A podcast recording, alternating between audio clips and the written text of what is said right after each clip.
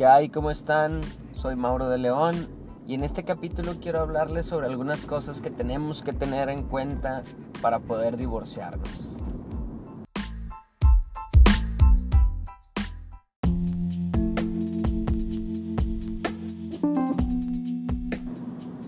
Pues bien, comencemos. Es indistinto si es un divorcio por mutuo consentimiento o incausado. Nosotros vamos a ocupar un acta de matrimonio porque no nos pueden divorciar si no estamos casados legalmente. Y actas de nacimiento de los hijos. En el caso de que existan, si tienen hijos hay que agregar las actas, recuérdenlo. Y en el caso de que sea un divorcio por mutuo consentimiento, recuerden anexar lo que es el convenio, o más bien, bueno, eso es trabajo del abogado, pero ustedes deben de prepararse y tomar en cuenta qué son las cosas a las que debemos convenir.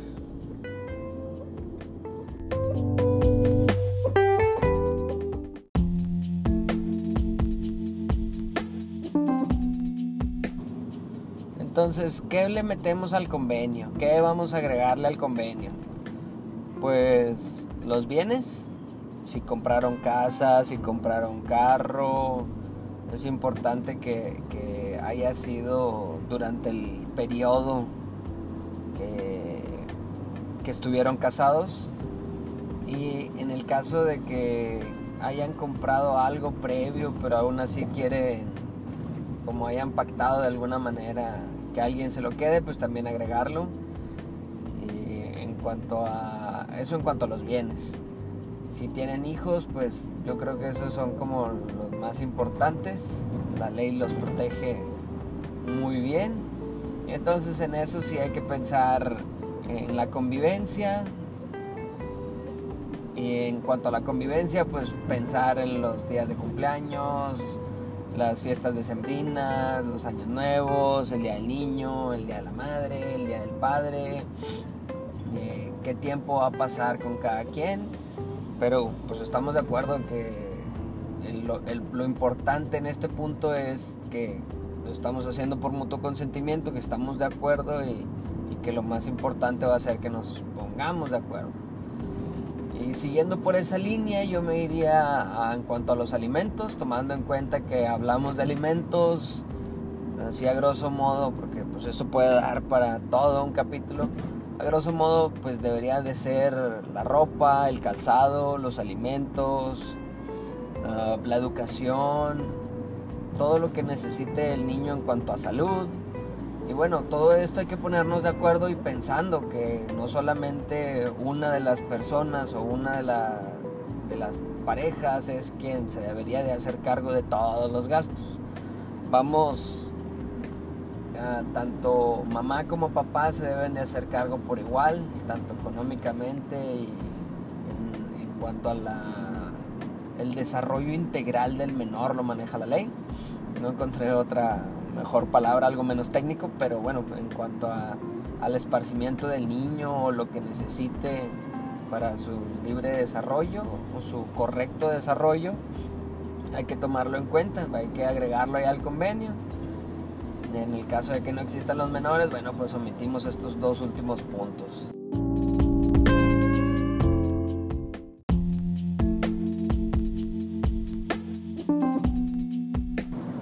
Y seguimos con los niños. Yo creo que en cuanto a las cosas que tenemos que tener en cuenta, también sería la, no solamente la convivencia, ya hablamos de la convivencia, pero la custodia. ¿Quién se queda con el niño? Es que yo tengo más derecho que él porque yo lo parí. No funciona así. Ambos tenemos derechos, tanto papá como mamá.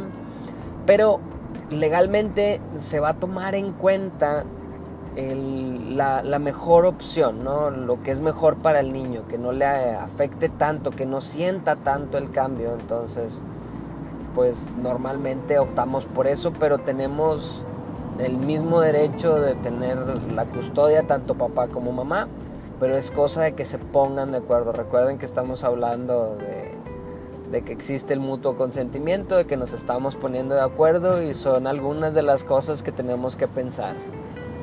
Entonces, si no existe convenio alguno en cuanto a todo esto, no se preocupen. Si seguimos hablando del divorcio, existe el de el, el incausado, no le agregamos absolutamente nada de todas estas cosas. El incausado es porque no tiene causa alguna, antes existían justificaciones, hoy ya no las hay, pero hay que tener en cuenta que no es, si no hay convenio, pues hay un juicio de alimentos para resolver la cuestión esta de los alimentos. Hay un juicio por la custodia, hay un juicio, bueno, hay un anexo o una continuación para la liquidación de los bienes. Entonces, yo consideraría que si ya estamos de acuerdo en que nos vamos a separar, pues organizarnos y ponernos de acuerdo en cómo nos vamos a repartir las cosas. Y por último, si no existen los niños porque no tuvimos hijos, pues bueno, hay, hay opciones más rápidas como el incausado y el divorcio administrativo que pues, de igual manera el día de mañana les explico cuáles son los requisitos.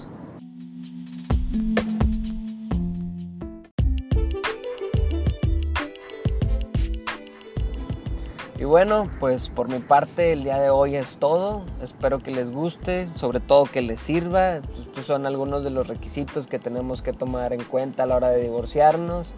Algunas de las cosas que tenemos que convenir. Como quiera el día de mañana les dejo otro sobre lo que es el divorcio administrativo y cuáles son sus requisitos. En fin, por mi parte ha sido todo. Nos vemos, nos escuchamos el día de mañana. Saludos y éxito.